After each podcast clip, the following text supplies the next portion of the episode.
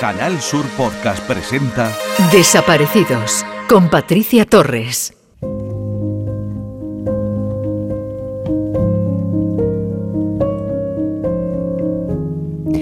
Queridos y queridas oyentes, comenzamos nueva temporada en Desaparecidos, este espacio que surgió en mayo del año pasado con el objetivo de ser el altavoz de la familia de los desaparecidos y aquí seguimos, firmes con el compromiso de acompañar a aquellas familias que nos necesiten, contándoles las últimas novedades sobre casos de desaparecidos, pidiendo mayor despliegue y efectivos en las búsquedas, reclamando mayor acompañamiento psicológico a las familias, en las miles de familias que sufren este drama, visibilizar concienciar y empatizar con el sufrimiento de estos eh, familiares que les invaden en el alma la angustia, la ansiedad, el sentimiento de desesperanza, la desesperación, la incertidumbre y el dolor de no saber, de no tener noticias de su ser querido.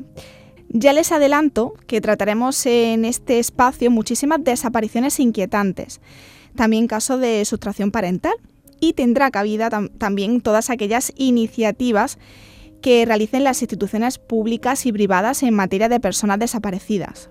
Sabemos que nuestra labor es muy necesaria. No podemos sanar el dolor de esta familia, pero ellos se conforman con que les escuchen, que escuchen sus demandas, sus derechos y por supuesto los derechos de sus seres queridos desaparecidos. Ahora sí, bienvenidos a Desaparecidos.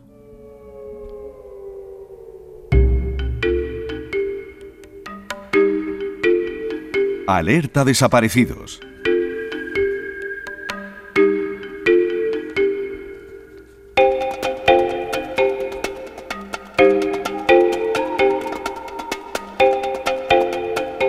Lourdes García Carreño, de 34 años, desaparece el 3 de octubre del 2009 en Roquetas de Mar, Almería. Mide 1,50 de estatura, ojos marrones, usa gafas, tiene el cabello castaño y es de complexión delgada. Vestía camisa roja y pantalón gris con raya lateral, uniforme de CEPSA. Si tiene alguna información sobre Lourdes, póngase en contacto con la Policía Nacional 091, Guardia Civil 062 o al 112.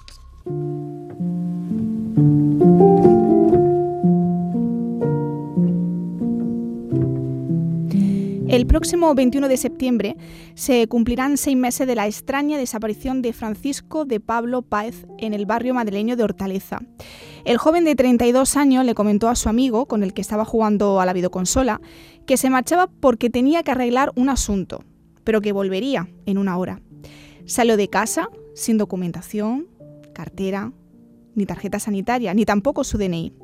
Juani madre de Francisco, afirma que necesita encontrar a su hijo como sea, vivo o muerto, pero encontrarlo. Hoy nos acompaña Juani, bienvenida y gracias por estar hoy en Desaparecidos. A vosotros.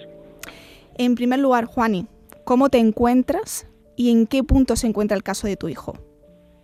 Eh, se encuentra igual que al principio, yo estoy fatal, yo sigo con antidepresivos y con ansiolíticos y pastillas para dormir eh, llorando, llorando todos los días y, nada, pues ni siquiera han mirado la geolocalización del móvil, ni quién le llamó, ni mm. quién no le llamó, no ha mirado nada, nada. si te parece, Juan, y vamos a hacer una cronología de los hechos, ¿qué pasó el día en el que desaparece tu hijo? Pues a ver, mi hijo desaparece el 21 de marzo y dado que él se había independizado, yo no, yo no me enteré hasta cinco días después, momento en el que me personé en, la policía para denunciar su desaparición, donde relato que se encontraba en casa jugando, como tú has dicho, a la PlayStation con un amigo, al que en un determinado momento le dice eh, que media hora o una hora, bueno, eh, luego el amigo ha dicho que media hora volvía, que va, que ha quedado con alguien que tiene que solucionar un asunto, pero jamás regresó. Y entonces, bueno, pues al ser una persona reservada y estar independizado, pues yo, evidentemente, como cualquier madre, que no estamos al tanto de todas y cada una de las cosas que hacen nuestros hijos. Y es entonces cuando empiezo a indagar para ver qué ha podido pasar en su círculo más cercano. Y me comentan que, unos días previos había tenido un altercado con una persona y, y le profirió amenazas de muerte para que porque él le reclamaba un dinero eh, Mm. que no le había pagado. Mm. Entonces, es, es entonces cuando vuelvo a dirigirme a comisaría, el 30 de marzo, pongo otra denuncia eh, con estos nuevos hechos a través de la denuncia, bueno, perdón, pensé que este problema y dichas amenazas podían estar detrás de la desaparición de mi hijo. Mm. Sin embargo, una vez la policía da traslado al juzgado de estos hechos, que pueden ser eh, delito, de delito, o sea, y además eh, deben de seguirse de oficio, archiva a los 14 días, después eh, Mm. la causa, al no detectar ningún indicio de criminalidad. Pero antes de, de llegar hasta ese punto, eh, se interrogó a todas sus amistades, me imagino, ¿no? No, no, no, no, no. No. No, no, se interrogó a nadie. Ni a la mi- A ni a la- sí. No, a los 14 días se cerró el caso y ya está, chimpú, no había indicios de nada. Me parece, ya cuando abrieron, creo que fue cuando y cuando eh, y le hicieron eh, esto, vieron al chico talabano Kosovar, que parece ser que era el que le debía dinero. Pero primero cerraron el caso a los 14 días sin haber hecho absolutamente nada. Eh, estuvieron por eh, Valdemín Gómez, que es un sitio donde venden drogas. Mm. de paseo por el centro, ¿sabes? Porque, vamos, tampoco es que eh, se hubieran... Creo que yo indagué más que ellos por allí, y mi familia, y sus Mm. amigos, por esas zonas. ¿Y tú conoces los, a los amigos de tu hijo? Yo conozco amigos de mi hijo, y ahora parece ser que sí que han ido a declarar, pero porque se abrió eh, otra vez eh, el caso, porque estaba cerrado. O sea, a ver, eh, verás, yo me puse en contacto con SOS desaparecidos, Mm.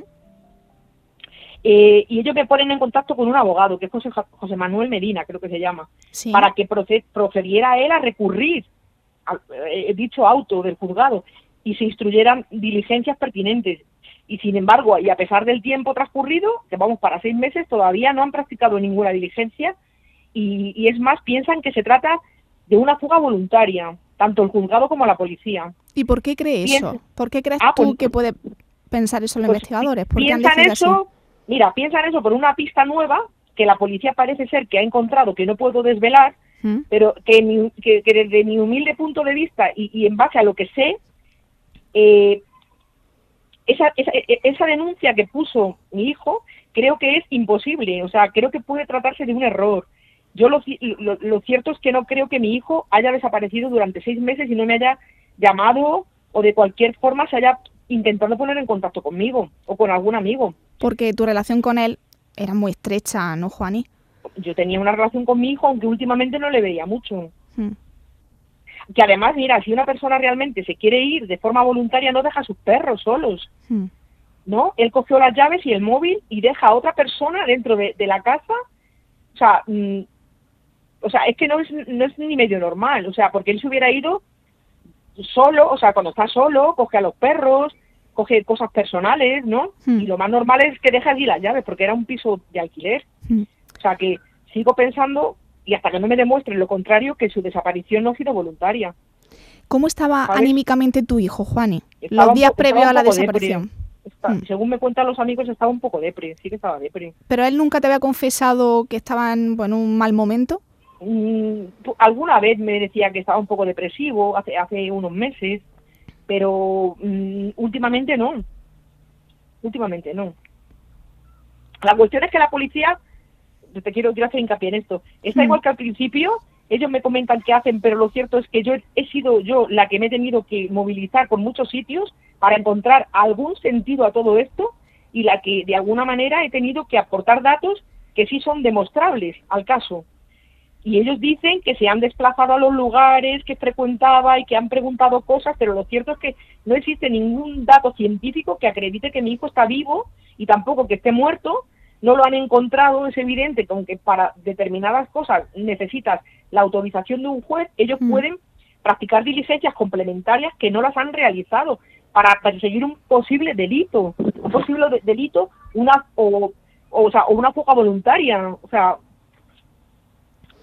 ¿entiendes? Sí, durante los primeros días, además, tú hacías referencia antes, Juani, que, que la investigación no ha cesado, pero sí que se encontró con un gran muro, ¿no? Que es el, el- el ámbito judicial, ¿no? Porque Totalmente. el sí, juez sí. denegó acceder a la actividad del teléfono de, Sí, de tu hijo, a esa geolocalización, que daría muchas pistas. Claro, y además deberían de haber ido a buscar posibles cámaras por Exacto. los posibles lugares donde mi hijo pudo pasar aquel día, Mm. pero, pero ya es que es demasiado tarde. no, y no miraron ni, o sea, no han mirado móvil ni han mirado absolutamente nada. Ellos barajan la hipótesis de la desaparición voluntaria, pero lo cierto es que no es creíble, por lo que yo sé y lo, y lo que yo puedo corroborar con ciertos elementos que yo tengo, o sea, es que o sea, es por ello que el día 1 de agosto volví a presentar en la comisaría otra denuncia, este día 1 de agosto, para interponer otra eh, en referencia a que quieren cerrar el caso por esa causa que no voy a decir ¿Mm? y que no sé cómo acabará esto. O sea, lo, eh, lo, lo, cierto es que para que una persona que tiene a su hijo desaparecidos se quede tranquila, deben de aportarme indicios sólidos de que efectivamente sea una desaparición voluntaria y descarte la forzosa o viceversa, o, y bien implicarse más en este caso y en todos los casos. O sea, yo los familiares sufrimos y no poco porque es una incertidumbre todos los días el no saber si estará muerto, estará vivo, si está vivo, si estará sufriendo o no. Eso deberían tenerlo en cuenta a la hora de ponerse a trabajar, ponerse en nuestra situación por un momento y pensar que necesitamos respuestas, pero respuestas verificadas, con datos objetivos de todo su trabajo es entre otros muchos es perseguir las, los posibles delitos y dar con las pruebas o indicios suficientes para llevarlas ante un tribunal porque es un derecho que todo ciudadano tiene. Lo, lo, que no puede ser es que sin corroborar objetivamente un dato y con testigos que puedan ser veraces o falsos porque no están bajo juramento, me digan que puede ser una desaparición voluntaria, porque incrementa más mi incertidumbre y bueno, es que, o sea, es que me muero, ¿entiendes? Porque, porque es que estoy completamente segura que no es así, como ya les dije a ellos y les expliqué. Y con los datos que tú, que tú manejas, eh, Juani, que al final te acabas convirtiendo en, en una investigadora, en una policía más, ¿no? En la labor que no deberían hacer los familiares, ¿no? Porque ese peso, ese duro peso que, que llevas encima de la desaparición de tu hijo eh, aumenta pues mucho más el dolor, ¿no? Y sobre todo eh, cuando hablamos de casos de desapariciones y al escucharte, Juani, obviamente el apoyo psicológico, porque son seis meses, pero aquí han pasado también casos de décadas sin saber nada de, de, su hijo. Qué horror, qué horror. Ahora empezar una terapia ahora, fíjate, mm. que me han llamado de, pues para casos como, pues como este, ¿no? De desapariciones y voy a empezar en este mes, que, que dura cinco meses o un día a la semana. Sí. Entonces, bueno, pues, yo para terminar diría que deberían de destinar más medios y recursos, además de profesionales especializados en esta materia, para encontrar a las personas desaparecidas, por ellos y por las familias, por los familiares, para poder paliar nuestra continua tortura por psíquica, porque esto es una auténtica tortura que no tiene fin, es que no tiene fin. ¿Cómo, está, ¿cómo está siendo, Juan, y la, la comunicación con los investigadores? La policía, bueno, yo bajo a, veces a preguntar, ¿sabes? Que, pero que, que, no me, que no, o sea, que hasta que el juez no diga otra vez ahora, ah, y espérate que no lo cierren, porque el otro día fui con el abogado a, al juzgado y bueno, pues él, él me dice que hasta el día 19 no va a poder hacer nada, que le van a dar, no sé cómo se llama, diligencias o cómo se llame, de la gente que ha ido a declarar, nuevas, gente nueva, amigos de mi hijo que yo no sabía ni tenía idea de que habían ido y que cree, ahora la policía que, que sabía que era un caso difícil y que no era como los demás, parece ser que es que les interesa mucho que mi hijo está vivo para cerrar el caso, ¿sabes? ¿O qué? Para a ver, si no han mirado nada, ¿cómo pueden decir que mi hijo está vivo? Por una por una cosa que ellos creen que no la puedo decir y que yo sé que es que es imposible y que tienen que investigar por ahí porque es que es imposible porque mi hijo ha hecho algo y él no tenía documentación ninguna para llegar a hacer eso que creen ellos que ha hecho. Sabes y te lo voy a decir te lo voy a decir. Según ellos mi hijo tenía una cita médica el 21 de abril sabes en un centro de salud que ni siquiera está cerca de mi casa. Está a dos paradas de metro entonces a las 8.40 de la mañana pues que me lo demuestren, porque mi hijo no tenía documentos, no tenía. ¿Quién se ha hecho pasar por mi hijo? Y si es mi hijo, que me lo, que lo demuestren, que vaya a hablar con la doctora, que le reconozcan, si le reconoce, que me digan a ver qué pusieron ahí en su historia. ¿Qué, ¿Por qué fue mi hijo? Porque es que no ha ido. Es que no ha ido. ¿Quién le ha visto? No hay cámaras. Yo hablé con el director del, centro de salud. Mm. Allí no hay ni cámaras ni nada que verifique que mi hijo está ahí. Mi hijo no tenía nada porque lo había perdido. No tenía DNI. Yo, yo estoy con su con su pasaporte. O sea, mi hijo no tenía nada porque en una denuncia que estaba en su casa, de mi hijo, en la casa de él, a él le sustraen el coche y dentro él, él pone en esa denuncia que, que se la ha llevado a la policía. mi hijo no tenía ni DNI, ni carnet de conducir, ni tarjeta sanitaria, porque estaba en su coche. Entonces, tú para ir a un médico necesitarás una tarjeta o si te pone una medicina necesitarás tu tarjeta, pues que Mm. lo demuestren. Pues por eso ahí se va, ahí se agarran para, para decir chimpú. Para cerramos el decir que para decir que es voluntaria y que, que tu hijo se Sí, fue porque eso. quiso. Exacto, exacto. Cuan- No sé quién anda detrás de todo esto porque no me fío de nada ni de nadie, ¿sabes? Pero mi hijo Mm. lleva seis meses y eso es increíble, o sea, porque mi hijo no haría una cosa así a no ser que se volviera vuelto loco, ¿sabes? Y sus perros encima. Mm. Estoy por denunciarle por abandono de perros, a ver si así le buscan. A ver si así le buscan. Fíjate que el, el elemento más eh, importante en todo esto, ¿no? que, que nos ayuda muchas veces a esclarecer los casos de desapariciones, es el teléfono móvil, que es Pues nada, bonita, nada, nada, por la, porque la protección de datos, luego te llama aquí cualquiera, Hmm. de Movistar, de no sé qué, de no sé cuánto, y cuando una persona desaparece, pero claro, eso es un trabajo, y es un trabajo que hay que pagar, y es un, y es un trabajo. Entonces, claro, si tú no eres famoso, o tienes muchísimo dinero, o lo que sea, pues mm, ahí se queda, y, y yo y yo no me fío, te digo, de nada, ni de nada ni de nadie, o sea, pi- pienso que es- eso lo ha hecho alguien con la intención de cerrar el caso, porque mi hijo para nada se hubiera ido, dejando su vida, sus cosas, su dinero, no se llevó nada, absolutamente nada, solo las llaves y el móvil. Y dejó a su amigo ahí, sus perros, que él para sus perros eran para él lo más, y yo, su madre, o sea, que mi hijo me quería y yo a él y nos adorábamos. Es que eso- es que es increíble, ¿sabes? A no ser que les hubiera vuelto loco, ¿sabes? Y que no sepa ni dónde está, porque, porque le busquen, que lo busquen, jolines. Eh, es normal tu, tu desesperación, tu lo que tú reclamas, es normal. Para volverse loca, te lo digo, para volverse Es loca. normal, Juani. Eh, antes hacía referencia al, al abogado de esos desaparecidos, Sí. eh, Juan Manuel Medina, eh, y también José Manuel, José Manuel. José Manuel. José Manuel Sí. Medina y, mm, y en muchas ocasiones en la sección de la Tarea en tu búsqueda que he tenido ocasión de entrevistarte también, el pasado año la Asociación SOS Desaparecidos se presentó al Ministerio del Interior esa petición formal para establecer ese protocolo y autorizar a los investigadores eh, el acceso el acceso Claro. de la geolocalización de, los de los teléfonos. claro, ¿y quién le llamó? Porque ellos pueden ver todo, cariño. Claro, todo. lo- los pueden últimos ver mensajes. WhatsApp, claro, pueden ver hasta, incluso si quieren, los WhatsApp, todo. Pero claro, ellos, si le da la autorización el juez, lo único que le van a dejar, me decía mi policía, va a ser la geolocalización y las últimas llamadas.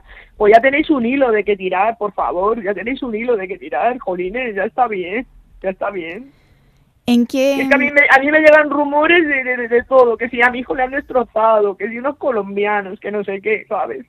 Entonces, esa es la, la última cosa que a mí me han dicho que me tiene, ya me tiene loca, pero loca estoy desde hace seis meses. O sea, esto es una locura, es que es una locura. Voy con mi hijo a todas partes, a, a todas partes voy. O sea, a- me, me voy aquí, en cuanto cabro el ojo, me voy a la cama, me levanto, mi vida, o sea, todo es todo el rato mi hijo en la cabeza, es una locura y mi madre está malita, malita, la pobre. Mm. Mi familia, mi hermano, mi padre, o sea, mi madre dice, yo no me voy a Sevilla hasta que Francis no venga, y llora, y llora, y llora, pero ¿cómo va a hacer eso?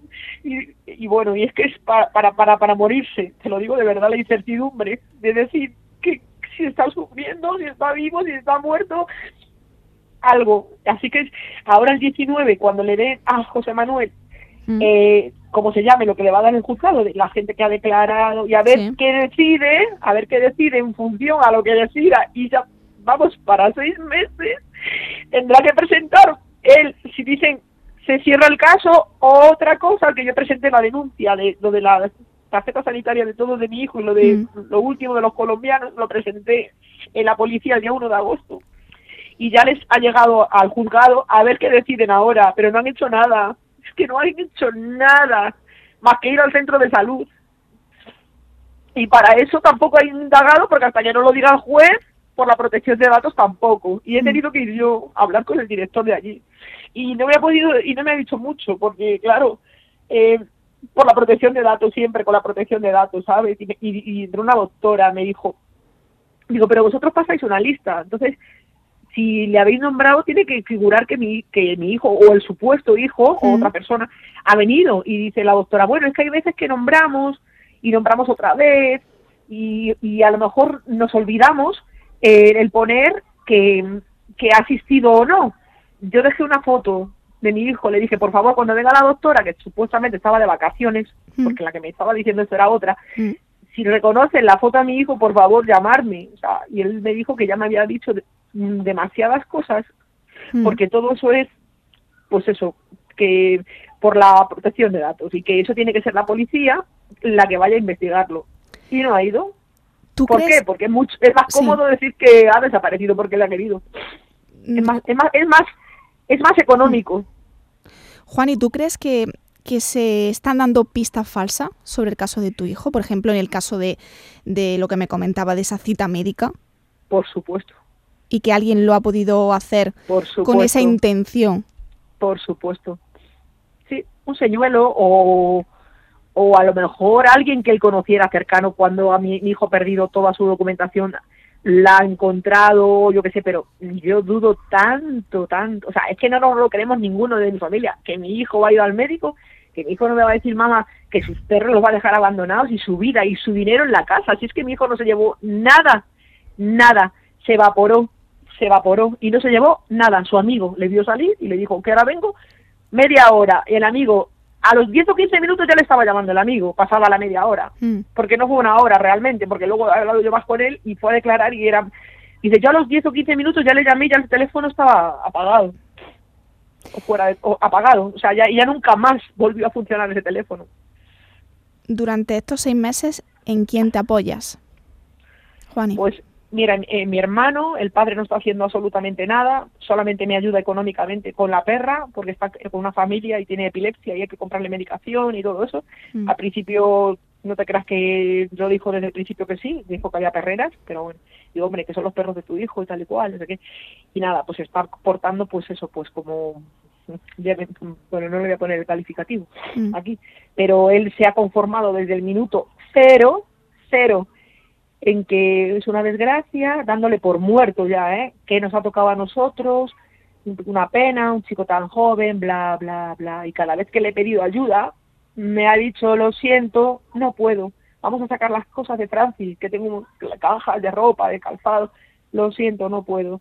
Eh, ¿Te vienes conmigo a, a la comisaría? Yo, lo siento, no puedo. Ya cuando yo crea, ya voy yo.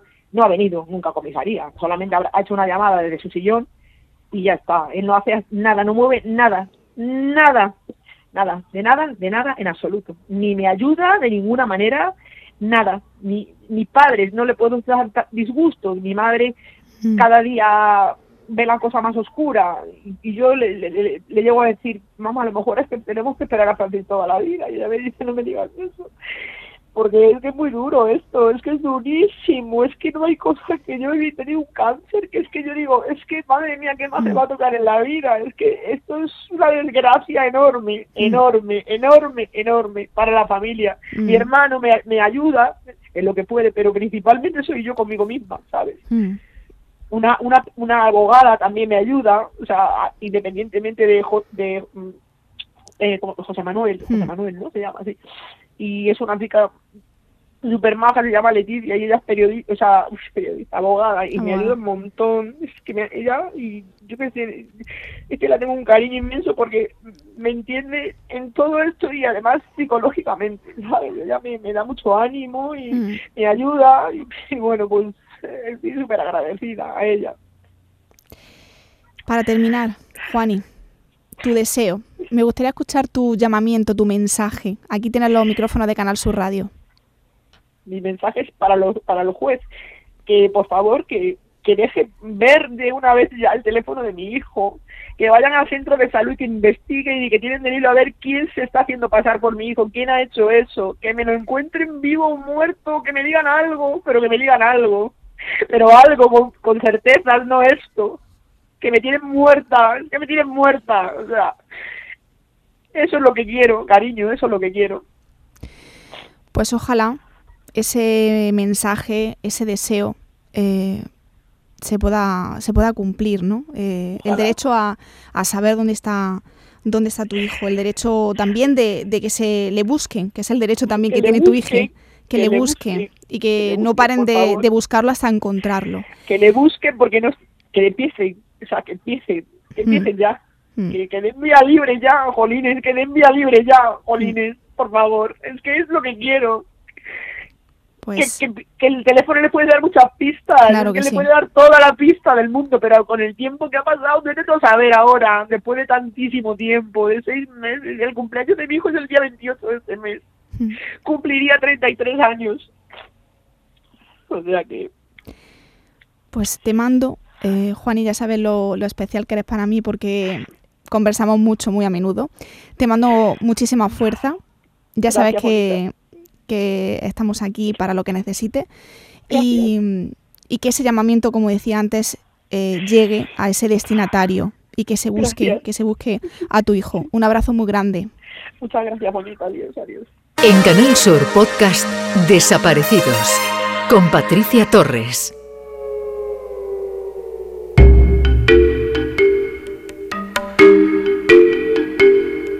Alerta desaparecidos. María Josefa Padilla, de 71 años y con Alzheimer, desaparece el 3 de septiembre del 2019 en el Cortijuelo Quesada, Jaén. Mide unos 60 de estatura y pesa 55 kilos. Tiene el pelo canoso y corto y ojos marrones. Vestía bata blanca y zapatillas azules.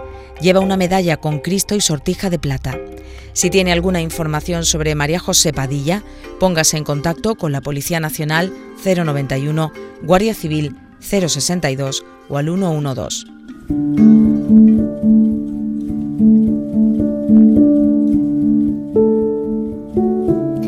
Aquí termina el primer programa de Desaparecidos en la temporada. Tengo que confesarles que no ha sido nada fácil ponerme delante de este micrófono, pero alguien muy especial me está dando esa fuerza desde el cielo. Hace dos meses perdí a uno de los pilares en mi vida, mi padre, un padre orgulloso de la labor que hacía su hija en este espacio, fiel oyente de esta emisora. No se perdía ni un programa de la tarde de Canal Sur Radio, pegado desde las 3 de la tarde para escuchar a Mariló, a Estíbaliz, a todo el equipo de la tarde. Pero tampoco se perdía a su admirado Yuyu. Hoy permítanme que este programa se lo dedique a él, a ese ángel que ahora acompaña a mi familia y a mí. Así que papá, no nos suelte de tu mano, te quiero y yo ya me despido. Hasta el próximo programa. Gracias por escucharnos. En Canal Sur Podcast han escuchado Desaparecidos con Patricia Torres.